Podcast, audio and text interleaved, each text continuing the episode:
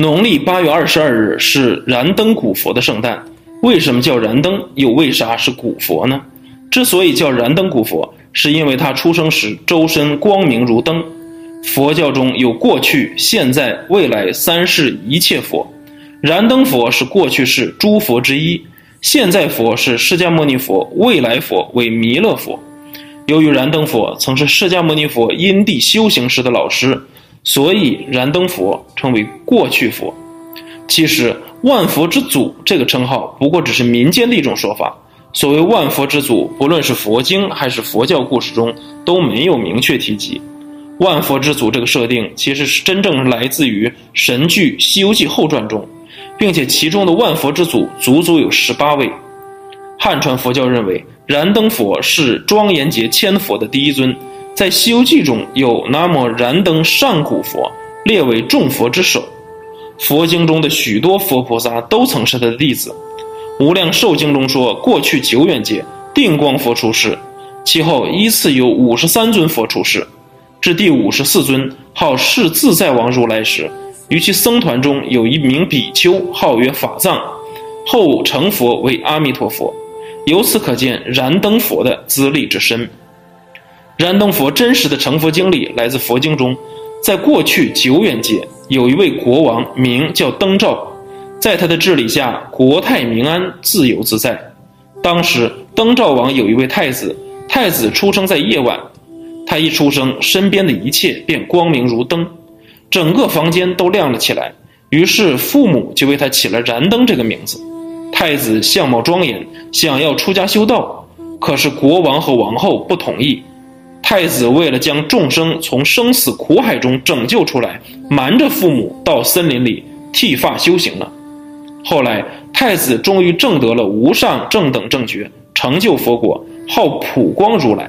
这就是燃灯古佛的由来了。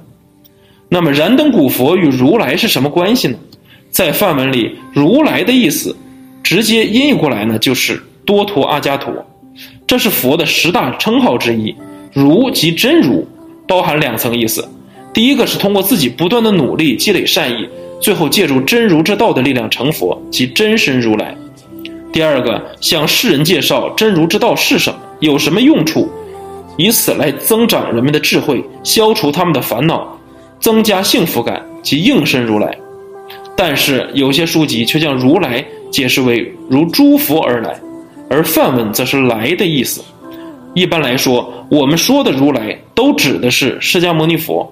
注意，这不是某个人的名字，而是对有能力人的一种尊称。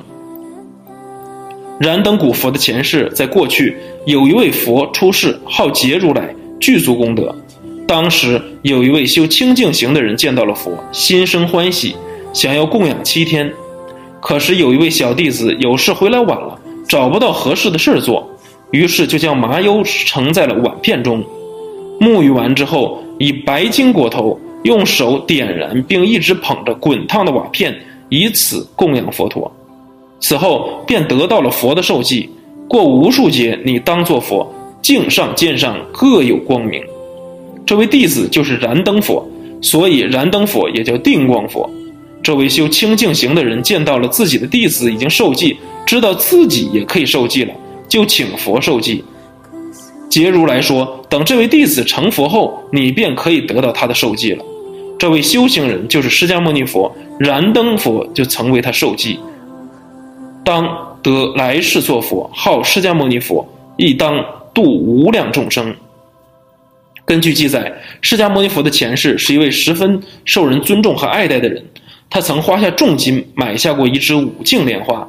在佛教中，莲花被人们盛为圣花，且不仅代表着佛教的纯洁，还十分高雅。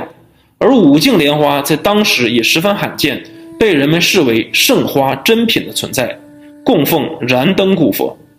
对此，燃灯古佛十分高兴，便受记于他，并且还告诉他，只要你历经九十一难，就可成佛。受记释迦牟尼佛。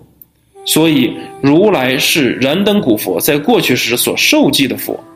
这个故事最早见于三国时期的大才子曹植所翻译的《太子瑞应本起经》中。最初，释迦牟尼还是善慧童子时，有一天，善慧童子在路上行走，正巧遇到了燃灯佛也在路上行走。善慧童子发现地面有一滩污水，心想佛是赤足行走，这污水一定会弄脏了佛的双脚，就发大心，亲身扑在地上，还用自己的头发铺在污水上面，等着燃灯佛从他的头发上走过去。当时燃灯佛看到了善慧童子这种不发眼泥的情景，就受记说。善男子，如于未来世当得作佛，号释迦牟尼。有人就会问：原来以至诚心供养佛，会有这么大的功德利益？如果我以至诚心供养佛法僧三宝，那是否可以得到成佛的利益呢？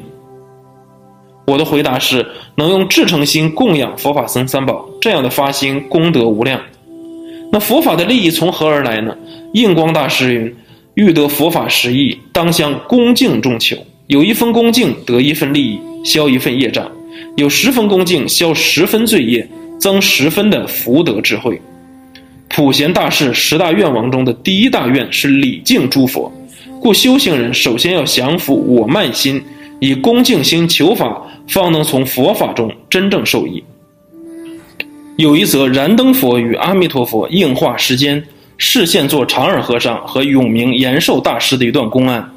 永明延寿大师生于五代十国，正当唐朝灭亡到宋朝建立这样一个乱世，佛法在那个时期经过唐武宗的会昌法难的灭佛运动之后，呈现了衰微的现象，已经见不到盛唐时期的八宗共荣的兴盛景象。永明延寿大师就是在佛法衰败、等待重建的时代，兴出于世的。大师在当时深受吴越王前出的礼敬，尊奉他为国师。有一天，吴越王想开个无遮大会，就是打千僧斋，只要是出家人来应供，皇帝是一律平等供应的。虽然说是平等供养，摆设的桌位总有上下座的分别，上座的位置谁都不愿意坐上去，大家都谦虚的推来推去，在谦让不下的情况下，大家想。既然永明大师是皇帝的老师，当然请永明大师坐上首席位子。但是永明大师也很谦逊，就是不肯坐这个首席位子。再这么推推拉拉，来了一个穿着破破烂烂的长耳和尚，大家都不认识。看到大家在那里推让，他老人家就不客气，往首席的位子上一坐。这一坐下来，当然吴越王也不好意思赶，但是心里呢很不舒服。国师没有坐首席的位子。却被一个不认识的和尚坐了上去，但总算是出家人，也就不便说话。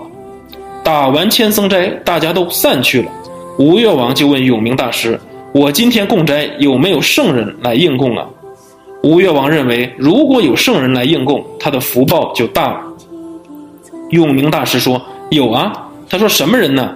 是定光古佛今天来应供，哪一个坐在首席的那个长耳和尚就是。”吴越王听了以后，心里就很欢喜，赶紧派人去追。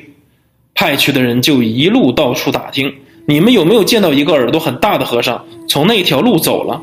后来打听到长耳和尚是在一个山洞里面修行，找到之后，吴越王派的人就顶礼膜拜，请他到皇宫里来供养。长耳和尚说了一句话：“弥陀饶舌”，意思是阿弥陀佛多嘴啊，泄露了我的身份。长耳和尚说完就圆寂了。这些人看到长耳和尚圆寂，就待在那里。定光古佛是找找到了，却圆寂了。想想他刚才讲的弥陀饶舌，说长耳和尚是定光古佛的人，就是永明大师啊。